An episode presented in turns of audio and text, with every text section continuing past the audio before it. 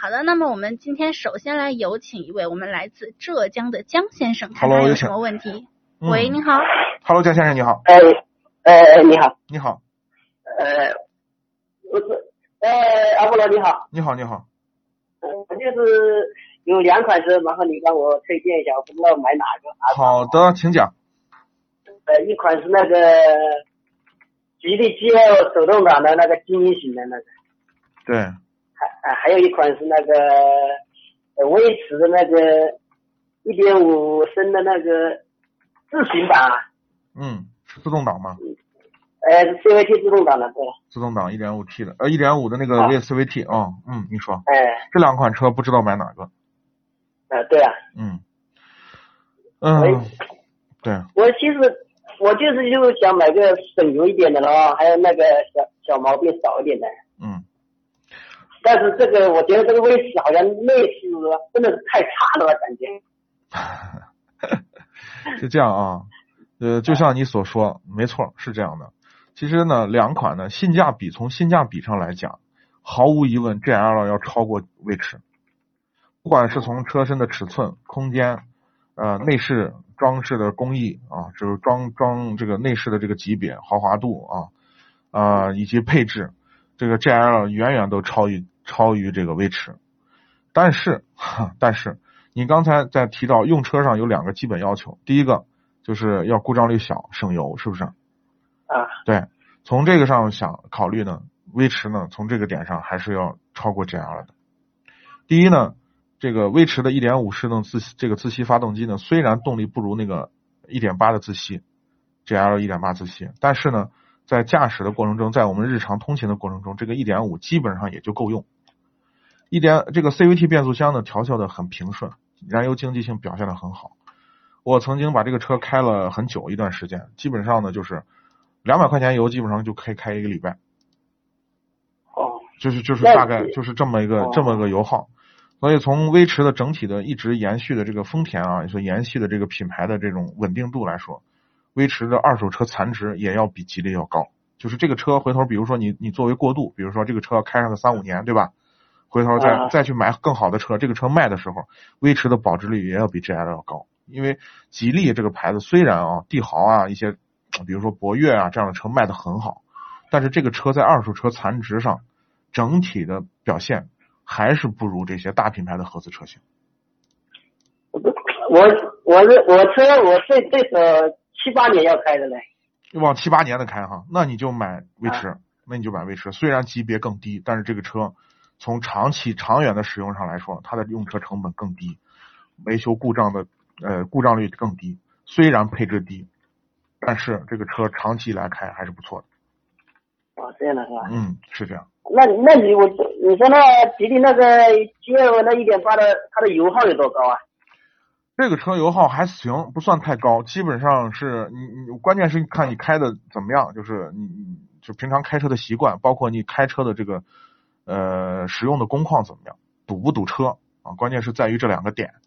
那如果基本上你开车的路段比较通畅的话，基本上就在八个油到就是八个油左右吧，哦，啊，八个油八点五升九升就这个样子。反正我开车比较比较猛，对我的一般我开的油耗比较大。那它它的保它后期保养跟威驰哪哪个要便宜点呢？嗯，这两个车都不贵，都不贵。威驰保养一次就是就三百来块钱，很便宜。嗯，嗯嗯，对。是。那我觉得那个内饰好像真您的是有点呃差。您的驾龄驾龄有多长时间？我就是刚刚新新驾驶证刚拿出来。新手是吧？新手我劝你哎买威驰，你别嫌那个配置低，你要相信我哈呃，那好啊，人家卖的贵，配置低还卖的贵是有道理的。嗯，是它比那个威驰还贵诶。对，是这样的。嗯，嗯，那那这个这这个毛病很少的了，这个威驰。是的，你就你就你就是正常保养，回去买回去以后把保养手册好好看一下，什么就是多少公里，什么到什么时候应该换什么东西，你就按这个保养手册来，正常去保养。只要平常用，就是小心一点，不要去撞啊，就是减少事故的发生。这车我跟你说，往十年的开一点问题都没有。嗯，那你的意思那个吉利那个十年开不到了？不是开不到，都能开到，就是哦因为你是个新手，相对来说对机械性能啊、养车过程中的这些一些体会相对少，经验少，所以呢哦，日系车相对的这个稳定度、小毛病少，你就你就你就更省心，知道吧？就牵扯的专业知识就少一点，你就呃开呃就是保养起来的话就没那么没那么多事儿，呃，毕竟呢，相对来说的话就是。呃，小问题多，你就你可能抓不，你也不知道什么问题，哎，就担心啊，这样那的，就比较事儿比较多，是这样的。呃，是。吉利的吉利这两年其实造车啊，造车造的已经很不错了，就是在国产车里头，我觉得是数一数二的，没有几个车企的进步有这么快，就是国产车里头，吉利哦是是是不错的。这个车除了它用的一些双离合的车型，我们不太推荐，大部分的车型我们还是推荐的嗯啊。我说我说这个吉利它这个电子产品太多了，是不是很容易出毛病啊？嗯、对，没错，是这样的，基本道理是这样啊，就是就机这个电子装备，这个机械结构更越复杂的东西越容易出问题，反倒是越简单结构越简单的，你像柴油车，你就很简单，就很，它只要加油好，它就基本上不出不太出问题。是啊，我说这个什么无钥匙进入啊，什么这些开个几年就坏了，这不是白买了没那么夸张，没那么夸张啊？啊，没那么夸张，啊，没那么夸张，嗯。那你就我说，哎，我本来是那就买威驰的那个自行版跟畅畅行版，我觉得哪一个好点？